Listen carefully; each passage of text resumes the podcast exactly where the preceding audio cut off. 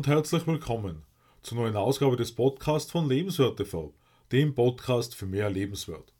Mein Name ist Stefan Josef und ich freue mich, dass du in meinen Podcast hineinhörst, in dem wir heute darüber sprechen, wie wir profitieren, wenn wir uns für die Antworten, die wir im Leben suchen, daran erinnern, wie vorbehaltslos Kinder Fragen stellen. Wenn du noch einmal Kind sein könntest, wozu würdest du am meisten wissen wollen? Würdest du jede, heute womöglich dumm oder naiv erscheinende Frage stellen? Wenn wir Kinder beim Spielen beobachten, sehen wir normalerweise, wie unbeschwert und frei sie dabei sind. Streit und Uneinigkeit mit anderen Kindern legen sich zumeist sehr schnell wieder. Sie reiten nicht auf sogenannten alten Kamellen herum. Kinder wollen gleichzeitig sehr viel wissen, stellen viele Fragen zu verschiedensten Themen, was womöglich manchmal auch Geduld benötigt. Manche Fragen entstehen vielleicht sogar völlig irrational aus der Fantasie eines Kindes heraus. Nun weiß ich natürlich nicht, wie du aufgewachsen bist, wie sehr deine Wissbegierde gefördert wurde. Aber wichtig ist zu erkennen, dass das Bekommen von Antworten auf all diese kindlichen Fragen eine Auswirkung darauf hat, wie wir später in unserem Leben vorangehen. Hast du immer auf alles, was du wissen wolltest, eine Antwort bekommen? Oder wurdest du eher auf später vertröstet und deine Fragen sogar vergessen? Mark Victor und Crystal Dwyer Hansen beziehen sich in ihrem Buch Ask the Bridge from Your Dreams to Your Destiny wiederholt auf Bibelstellen, um die Bedeutung darzulegen, weshalb wir in gewisser Hinsicht wieder wie Kinder werden sollten. Unsere Erfahrungen prägen uns über die Zeit.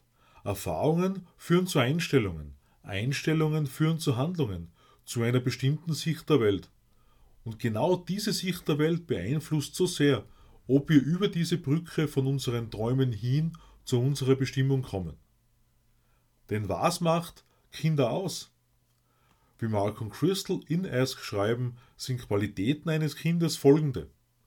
Bescheiden, rein, unschuldig und vertraut ganz. Glaubt mit Einfachheit, ist frei von Vorurteilen, unbeschwert und froh. Wundert sich über die kleinen Dinge, hat Vertrauen darin, behütet zu werden. Erkennt die Pracht der Welt und fühlt Gottes Liebe zu verdienen. Deshalb an dieser Stelle ganz allgemein gefragt. Wie geht es der durchschnittlichen erwachsenen Person? Wie steht es um das Vertrauen und den eigenen Wert? Können die Schönheit der Welt und die kleinen Wunder überhaupt noch erkannt werden? Hierzu ließen sich noch viele weitere Fragen stellen, und eine ist mir noch besonders wichtig. Wie viele Menschen kennst du, die glauben, dass sie lebenslangen Reichtum nicht verdienen würden, beziehungsweise das Geld ohnehin immer bei den Reichen und Mächtigen landet? Wie vergangene Woche bereits angesprochen, widmet sich Randy Gage besonders dem Thema Wohlstand und zu vorangestellter Frage, würde er uns wohl sagen, dass das Universum unendlich viel für uns davon bereithalten würde. Es wäre einfach nur notwendig, danach zu fragen und daran zu glauben, es auch wert zu sein.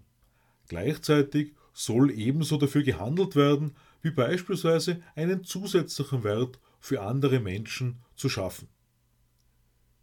Sylvia Alice Earle, DSC, eine weltweit bekannte amerikanische Meeresbiologin, Forscherin, Autorin und Dozentin meint, dass die bestehenden Wissenschaftler und Forscher die Eigenschaften von Kindern haben. Denn sie fragen, haben einen Sinn für Wunder und Neugier. Wer, wann, wo, warum und wie. Sie können nie aufhören zu fragen und auch Silvia fragt immer weiter wie eine Fünfjährige, wie sie über sich selbst sagt. Silvia auch als Taucherin bekannt, wurde 2009 auf der Innovationskonferenz Dead Conferences ausgezeichnet, woraufhin sie die Mission Blue gegründet hat, mit dem Ziel weltweit Wasserschutzgebiete einzurichten, sogenannte Hopespots, Flecken der Hoffnung, dem Schutz von 30 Prozent der Ozeane bis 2030. Mark erzählt uns in Ask über seinen brillanten lebenslangen Freund Byron Ducker. Mark hat Byron eines Abends beim Essen gefragt, wer der jemals dagewesene beste Fragensteller wäre. Bevor Byron über Reflexionen, Lebensweisheiten, Fragen und Antworten gesprochen hat, hat er gemeint, warum? das bin ich. Byron kennt außer sich niemanden, der seinen Eltern, Geschwistern, Lehrern und sogar fremden Personen so viele, und nennen wir es knifflige, Fragen gestellt hat. Er merkt an, er hätte alle verrückt gemacht, denn er wollte echte Erklärungen für alles haben, nicht einfach nur Antworten. Sein Vater war unterwegs für ATT, um Schnittstellenprobleme zu lösen, und seine Mutter war Krankenschwester, eine gute Geschäftsfrau und Managerin. Auch wenn die Eltern gelegentlich ungeduldig waren, haben sie alle seine Fragen beantwortet. Vor allem sein Vater war sehr belesen und hatte ein gutes Vokabular.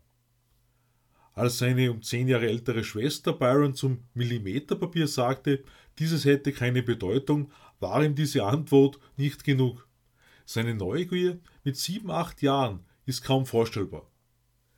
Neben seinem Vater war auch seine Tante sehr belesen, und einer Studie zufolge, die er bereits vor Jahrzehnten gelesen hat, bringt ein Zuhause mit Büchern gute Leser hervor und motiviert zur Neugier sowie höheren Studien. Mir geht es auch heute noch so, dass ich für alles eine Erklärung haben will, damit ich alles nachvollziehen kann. Und offensichtlich scheine ich so einigen Menschen in meinem Umfeld immer wieder damit herauszufordern. Byron hatte mit acht Jahren ein besonderes spirituelles Erlebnis und wie wir in erst lesen, sind aus seiner Sicht die Meditation und das Loslassen des Egos essentiell, um Fragen zu stellen. Genauso wie nach dem Fragen loszulassen und geduldig auf Antworten zu warten. Er sieht Vertrauen in das Universum als Grundlage, um das zu bekommen, was wir brauchen, nicht, was wir denken zu wollen.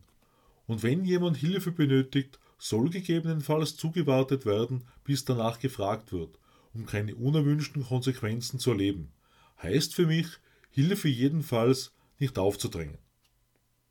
Für einen erfolgreichen Weg und diesen erfolgreichen Weg ist Byron gegangen, sieht er folgende Fragen als entscheidend an.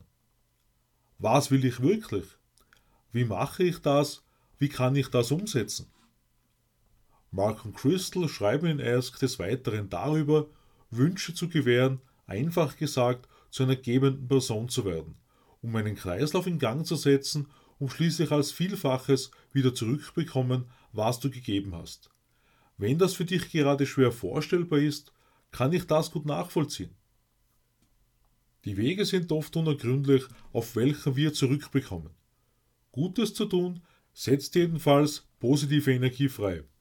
Und wer hat nicht schon gehört, wir würden anziehen, was wir denken und aussenden, sowohl in unserem beruflichen als auch privaten Umfeld.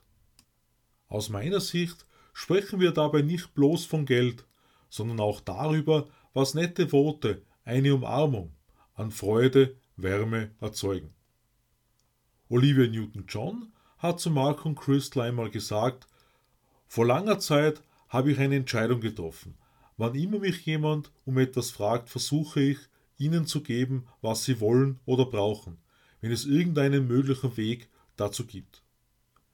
Das bedeutet, meinem Empfinden nach gleichzeitig keine Erwartungen zu haben, etwas auf direktem Weg zurückzubekommen. Denn, wie vorhin angesprochen und auch meiner Erfahrung nach, kommen positive Überraschungen häufig von ganz unerwarteter Seite. Mit der Initiative Frost Supper haben Bill Gates und Warren Buffett 122 Milliarden US-Dollar gesammelt, um die dringendsten Bedürfnisse der Welt anzugehen.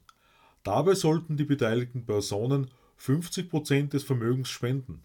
Mit dabei klingende Namen wie Oprah Winfrey, John Bon Jovi und Mark Benioff. Jim Stovall wollte ursprünglich professioneller Footballspieler werden. Als er mit 19 Jahren die Diagnose bekam, sein Augenlicht zu verlieren, hat sich sein Leben völlig verändert. Sein Vater hat ihm schließlich einen Mentor verschafft, der während der großen Depression 10 Millionen Dollar verdient und 90% davon wieder gespendet hat. Und er hat ihm Think and Grow Rich von Napoleon Hill zum Lesen gegeben. Dennoch hat er sich zu Hause sozusagen verkrochen. In einer Hilfsgruppe für blinde Personen hat ihn Cassie Harper aufwachen lassen, eine blinde und alleinerziehende Mutter, mit der Frage, weil in der Gruppe so viel über das blinde Schicksal gejammert und geklagt wurde, wann werden wir etwas unternehmen? Das hat dazu geführt, dass Jim und Casey das Narrative Network NTN gegründet haben, wobei sie Fernsehen blindengerecht gemacht haben, zu einem Erlebnis. Jim hatte bereits sieben Businessbücher geschrieben, bevor er seinen ersten Roman The Ultimate Gift veröffentlicht hat, hat dabei mit Zurückweisung umgehen müssen. Mark hat eine wichtige Rolle seines Erfolges hierbei eingenommen. Eines Tages hat sich John Wooden, amerikanischer Basketballspieler und Coach, genannt auch Wizard of Westwood, bei Jim telefonisch gemeldet und ihm schließlich einen für ihn wegweisenden Ratschlag mit auf den Weg gegeben. Stelle dir immer diese Frage. Was würde ich jetzt tun, wenn ich unglaublich wäre? Jim fasst den Ask zusammen. Fragen nimmt die Frucht vom Baum und multipliziert sie. Großartige Fragen sind der Schlüssel zum Wissen. Fragen sind der Schlüssel für alles. Gleichzeitig hat er sich auf drei Fragen fokussieren gelernt. Wie wissen wir, wer uns erschaffen hat? Warum bin ich hier? Was soll ich hier tun? Jims Lebensweg zeigt uns, dass selbst eine niederschmetternde Diagnose kein Hindernis für ein erfolgreiches Leben ist und er ist stolz darauf sagen zu können, ich schreibe Bücher, die ich nicht lesen kann, aus denen Filme gemacht werden, die ich nicht schauen kann. Mark und Crystal schreiben abschließend in Ask darüber, eine Liste zu erstellen, mit allem, was wir in unserem Leben gerne tun wollen. Denn das Aufschreiben soll dich dabei unterstützen, die Person zu werden, die du werden willst und die Zukunft in gute Hände, deine, zu legen. Unabhängig davon, für welchen Lebensbereich du dir deine Wünsche, Träume und Ziele aufschreibst. Die Partnerschaft, Freizeitaktivitäten, den Beruf. Konzentriere dich letztendlich immer darauf, was du bereits getan hast, denn dadurch bleibt dein Spirit positiv eingestellt und du wirst ein Magnet dafür, noch mehr wundervolle Dinge zu erleben. Ich kann mich Mark und Crystal nur anschließen, wenn sie dazu ermutigen, mutig zu sein, um zu fragen nach Möglichkeiten, um gegebenenfalls die Welt zu verändern. Dr. Ray Kurzweil und Dr. Peter Diamandis, Gründer der Singularity University, haben alle Teilnehmenden mit folgender Frage, wie sie den Planeten positiv verändern wollen, herausgefordert. Was werden Sie tun, um in den nächsten zehn Jahren eine Milliarde Menschen positiv zu beeinflussen?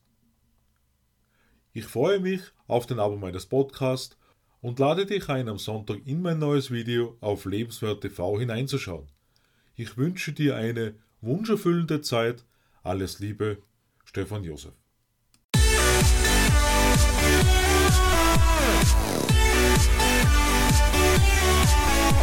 What?